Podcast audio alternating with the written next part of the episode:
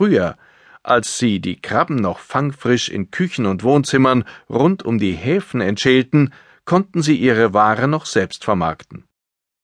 Heute aber sind die Löhne und hygienischen Auflagen so hoch, dass sich die Heimpulerei nicht mehr lohnt. Ein kleiner Teil der Fänge kommt stattdessen in Krabbenpoolmaschinen.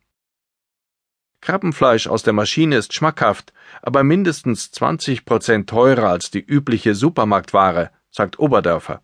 Das ist kaum ein Kunde zu zahlen bereit. Ein mechanisches Schälzentrum, das die kleine Butjadinger Krabbenfischergenossenschaft eine Zeit lang in Cuxhaven betrieb, musste bereits nach wenigen Monaten seine Poolmaschinen wieder abstellen. Und weil das so ist, treten die meisten Krabben nach ihrer Anlandung in deutschen Häfen noch eine weitere Reise an. Von den Kühlhäusern der Großhändler geht es per Lkw nach Polen, Weißrussland oder Marokko, wo sie in klimatisierten Hallen per Hand gepult werden. Häufig wird dabei nicht einmal der landesübliche Mindestlohn bezahlt, wie das ZDF-Magazin Zoom recherchierte.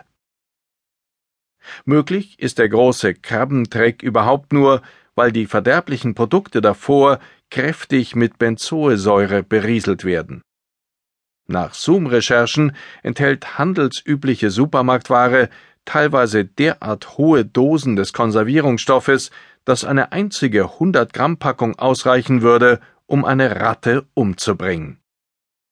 Dennoch ist die Praxis legal.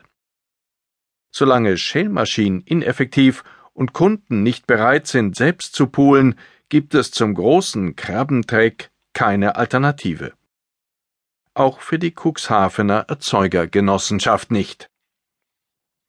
Philipp Oberdörfer ist daher auch klar, dass er seine Aufgabe auf absehbare Zeit nicht wird erfüllen können. Ohne eigene Schälkapazitäten kann er die Krabben nicht selbst vermarkten. Ohne Direktvermarktung wiederum gibt es kein Mittel, den Krabbenmarkt zu beeinflussen.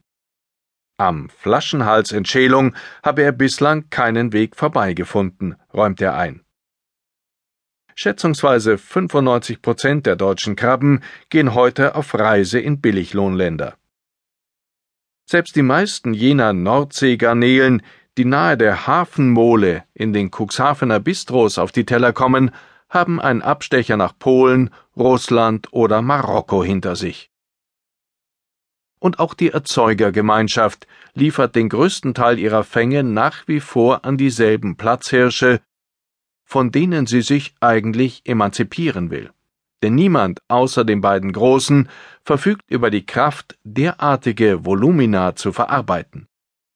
Kein anderer vermag binnen weniger Wochen mehrere Millionen Kilo Krabben aufzusaugen und pfannenfertig wieder auf den Markt